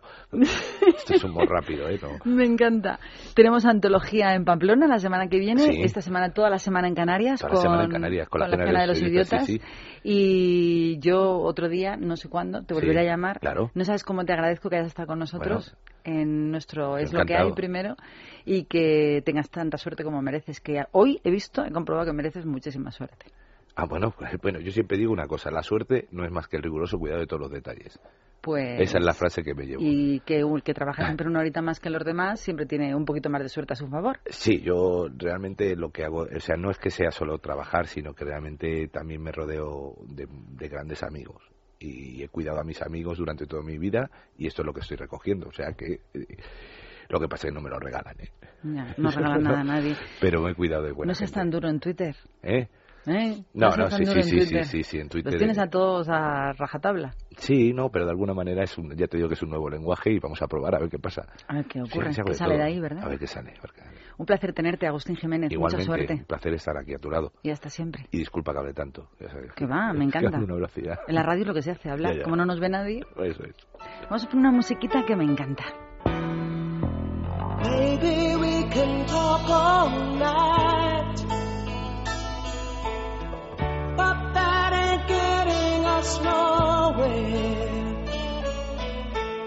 I told you everything I possibly can. There's nothing left inside of here. And maybe you can cry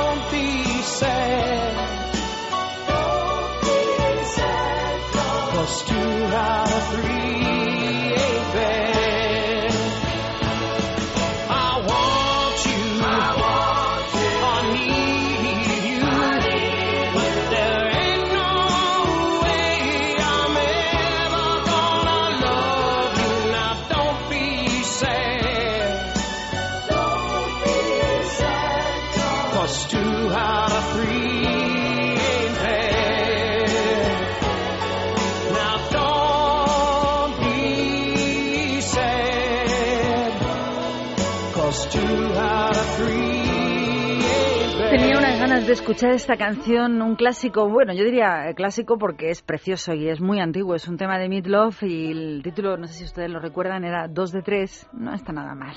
Estábamos despidiendo a Agustín Jiménez que ha tenido, pues eso, la deferencia de estar con nosotros en nuestro primer Es lo que hay. Y después de haberle despedido, pues continuamos contándoos una noticia que han destacado todas las revistas, eh, pues iba a decir rosoides, no existe la palabra, rosas esta semana en este país, y es que la boda de Guti, su novia reportera, de momento está cancelada. Las razones por las que se especula eh, la cancelación de esta boda esperadísima es que el futbolista no había conectado muy bien, la verdad, con los padres de Romina y por eso habían tenido que retrasar la boda, pero la reportera ha desmentido que eso sea cierto. La verdadera razón para retratar, retrasar, mejor dicho, esta boda ha sido precisamente por la familia, pero no por la razón que acabamos de, de- contar. Se especula que la familia de esta chica argentina no iba a poder estar presente para el enlace, puesto que todo había sido muy precipitado y no habían podido permi- permiso en su trabajo. Ella ha dicho, tengo una familia que tiene que pedir vacaciones y no llegó, así que hacer una boda eh, en la que no estoy con mi familia, pues no lo concibo. Eh, por otra parte, nos casamos después del verano para poder organizar todos los detalles y que pueda venir toda la familia. Lo ha anunciado Romina Belluccio en Ola. La gente en este país, como podéis ver, se casa, se descasa, igual que se divorcia rápido, rápido. Mi pregunta es, ¿por qué le llamarán amor cuando lo que quieren decir es sexo? El problema, como decía Gabriel García Márquez, del matrimonio es que se acaba todas las noches después de hacer el amor y hay que volver a reconstruirlo todas las mañanas antes del desayuno. Nos acompañan los Cure a estas horas de la madrugada con este Friday in My Love, o mejor dicho, Estoy enamorado los viernes, que es el título real de este tema de los Cure.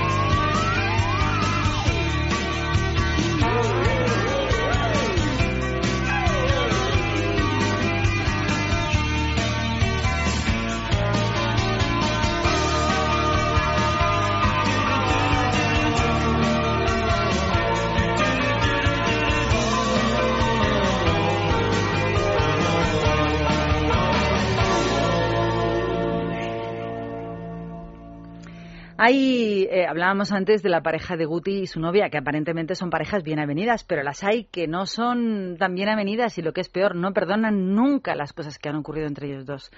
Claro que también hay que decir que la historia que te vamos a contar es la historia de un hombre que es tonto, pero es tonto hasta para aburrir. Escuchen ustedes la historia. Se quedó sin ningún diente. Así es como acabó este señor llamado Ar- Marek Oselvisk, de 45 años, después de ir a una cita al dentista en la que fue atendido por su exnovia. La mujer, aprovechando que estaba dormido, le arrancó 32 dientes, eh, sumida completamente en la ira después de que su novio la hubiera dejado por otra, según informa el Daily Mail. Aunque hacía poco que habían roto, el hombre tonto acudió a la consulta de su ex al sufrir un dolor de muelas y esta, lógicamente, le anestesió, pero bien, fuertemente, y le sujetó la cabeza alegando que habían surgido complicaciones, según ha denunciado en la comisaría el hombre. Y también recoge el rotativo británico esta semana, que afirma que esta mujer dentista se enfrenta hoy a una posible condena de prisión. El ingenuo desdentado asegura que nunca, nunca, jamás pensó ni se le pasó por la cabeza que pudiera correr algún peligro por pedir la cita con su novia, porque no se imaginaba que ella pudiera ser tan poco profesional. Pero descubrió que había medido poco la indignación de su ex y es que no conoce a una mujer enfadada, lo que yo decía, tonto, tonto y sobre todo muy equivocado. El hombre asegura que, alcan- que alcanzó a pensar que algo andaba mal cuando se despertó, pues le dijo a su novia que no sentía ninguno de sus dientes, pero ella le dijo que era normal hasta que se le pasara el efecto de la anestesia. La mujer, la dentista, se ha defendido diciendo que no pudo controlarse. Dijo, traté de ser profesional y de no dejarme llevar por mis emociones, pero cuando le vi ahí acostado simplemente pensó, ¿qué narices? Además, según explica el Daily Mail, la mujer por la que había dejado a la dentista ahora también ha decidido abandonar al pobre hombre. Ha dicho, mi nueva novia también me ha abandonado porque dice que no puede estar junto a un hombre sin dientes. Y es que hay que aprender que las mujeres no perdonan estas cosas casi nunca. Esta es la imagen, el, el aspecto que tiene el amor en la voz de Dusty Springfield, The Look of Love. ¿A qué se puede hacer a estas horas de la noche que no sea estar con nosotros escuchando la radio? Así que buenas noches y no te marches, que todavía tenemos tiempo para estar juntos. The look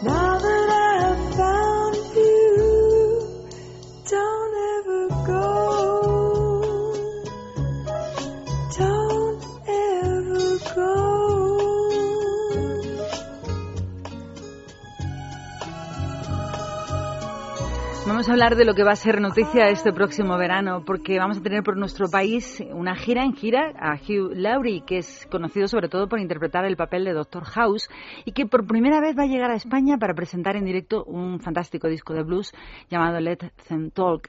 El disco es un homenaje al blues que se canta en Nueva Orleans y que protagoniza este actor, donde revela una faceta pues menos conocida, más como músico y sobre todo como un gran amante del blues. Ha dicho en declaraciones que la música fue muy importante para él desde que siendo muy adolescente escuchó blues por primera vez y se quedó enganchado. Y dijo que había algo en esa música de Nueva Orleans que estimulaba sobre todo su imaginación y sobre todo la alegría, la esperanza y el amor y las ganas de vivir, como les cuento. Con seis añitos empezó a dar clases de piano y con los años este actor, el Dr. House, se convirtió en un músico muy brillante.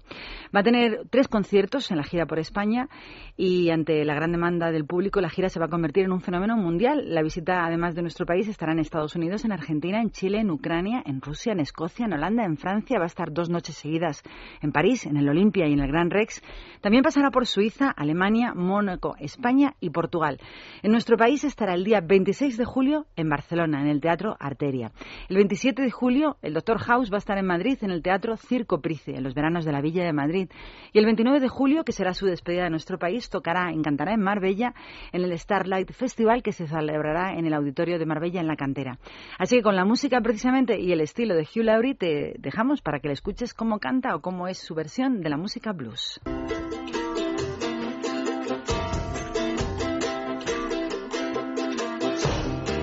Walking down the levee with my head hanging low. Looking for my mama, but she ain't here no more. Baby, you don't know. You don't know my mind. When you see me laughing, I'm laughing just to keep from crying. She won't cook my dinner, won't wash my clothes, won't do nothing but walk the road. Baby, you don't know, you don't know my mind. When you see me laughing, laughing just to keep from crying. My breakfast on the table and my coffee's getting cold. Mama's in the kitchen getting sweet papa told. Baby, you don't know, you don't know my mind. When you see me laughing, laughing just to keep from crying.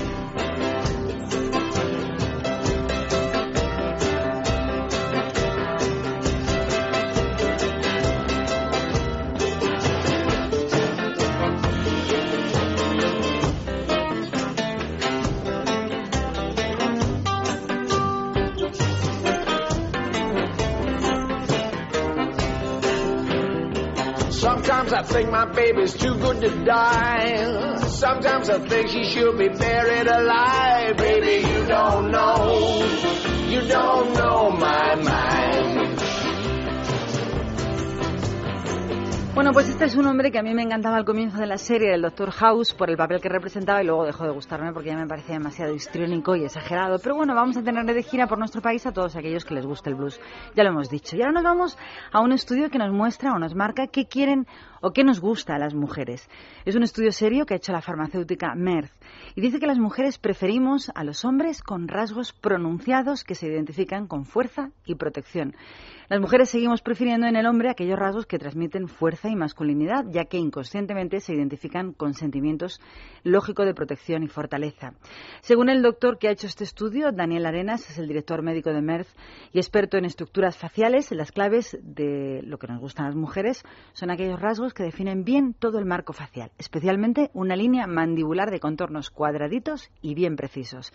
La estructura facial viene determinada por la combinación de concavidades, ha y convexidades que deben alternarse de forma armónica a través de todo el rostro. Según el doctor Arenas, es importante que exista un equilibrio entre la prominencia de los pómulos, la nariz y el mentón de los hombres, que existan proporciones entre ellos y no resalten nada más que otra parte de la cara. Concretamente hablaba de la relación entre la nariz y el mentón, sobre todo en la visión de perfil, determinada eh, por la consonancia global de la cara. Total que qué, se preguntarán ustedes. Pues que los dos actores más deseados por todas las mujeres, según este estudio que ha hecho Merck, son George Clooney y Brad Pitt. Ninguna novedad. Según el doctor experto en el caso de George Clooney, su rostro muestra un aspecto de proporciones equilibradísimas, con un contorno cuadrangular donde sus puntos fuertes, del de George Clooney, son la mirada y la sonrisa. Y con respecto a Brad Pitt, en cambio, muestra unas facciones muy muy suaves que le confieren un aspecto más juvenil de la edad que tiene, a pesar de los años que tiene, y una excelente definición mandibular que son la clave del atractivo de Brad Pitt. Y ahora digo, ¿qué quieren las mujeres? Pues nos lo cuenta, nos lo canta Cristina Aguilera.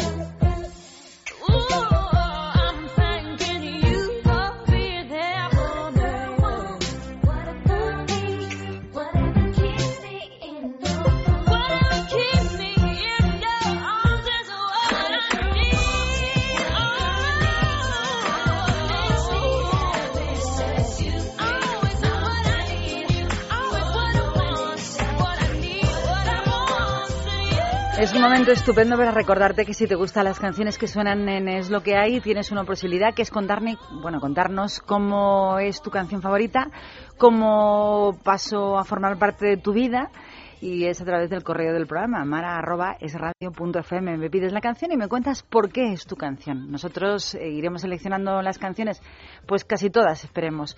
Y la semana que viene y después, pues las iremos poniendo contando cuál es la historia que te relaciona el pasado con esa maravillosa canción que me pides. Imaginamos que van a ser maravillosas.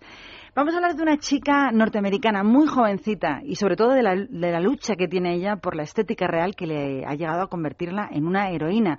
El nombre de esta niña es Julia Bloom, que es una adolescente estadounidense de 14 años a la que le encanta la danza, pero pese a su juventud, ya ha logrado esta chica dos cosas que la distinguen del resto de las compañeras de su edad. La primera entender que la imagen que ofrecen las revistas de los famosos, de los celebrities y las modelos son una versión muy distorsionada de la realidad. Y la segunda que la distingue es hacerse oír en todo el mundo con una petición dirigida a la revista Seventeen, la revista juvenil más importante de los Estados Unidos, una de las publicaciones pues con más tirada. Ella ha lanzado a través de una web un titular, Dad a las chicas imágenes de chicas reales. Es el discurso que ella tiene alojado en esta web con lo que ha conseguido que la revista juvenil se comprometa a publicar al menos solo una fotografía sin alterar cada mes. Hasta el momento, una friolera de 56.600 personas ha mostrado su apoyo a esta niña de 14 años que dice estar preocupadísima por el efecto que el Photoshop ejerce sobre la gente más joven de su edad. Un día normal, ha dicho ella, escucho comentarios como estoy gorda o he comido bien, pero hoy me siento más gorda que nunca. Y asegura que para todas las adolescentes de su edad, la belleza hoy en día solo es delgadez. A raíz de la polvoreda que esta chica está levantando, el diario New York Times ha publicado su intención de replantearse su política fotográfica de tantos retoques. Como veis, una niña puede mover voluntades y esta iniciativa se suba a las nuevas corrientes que abogan por la naturalidad en detrimento del retoque artificial hasta la extenuación. Hace unos días, la editorial a la que pertenecen revistas tan importantes como Vogue Internacional emitía un comunicado por el que se comprometían seriamente a no volver a utilizar modelos menores de de 16 años ni tampoco modelos aquellos que parecen tener desórdenes alimenticios, pero eso sí, a partir del próximo mes de junio. Es el tiempo de la despedida. Gracias, Carlos Millán, por nuestro tiempo juntos a través de esta noche de sábado en el control. Feliz noche, feliz domingo, que la vida os dé motivos para reír, porque tiempo tenemos para disfrutar de este fin de semana. Nos vamos con esta versión italiana del clásico éxito de Gianni Vella. Yo creo que el único al que le conocemos. No se puede morir dentro, no se puede morir de amor. Nos vemos, nos escuchamos el próximo sábado. Espero tus mails.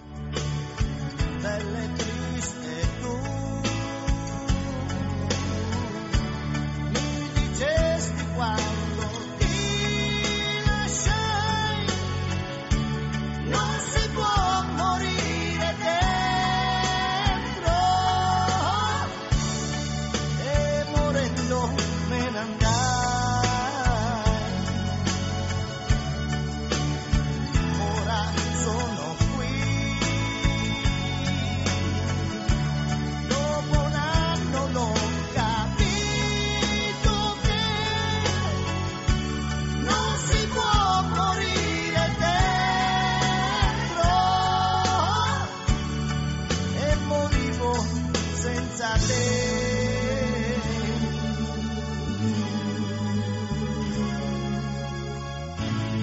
Te abbracciami anche tu ci sono troppe persone. Se no io non farei l'amore qui alla stazione. Ma non restare lì a buttar via i minuti. Il mondo tu lo sai è degli innamorati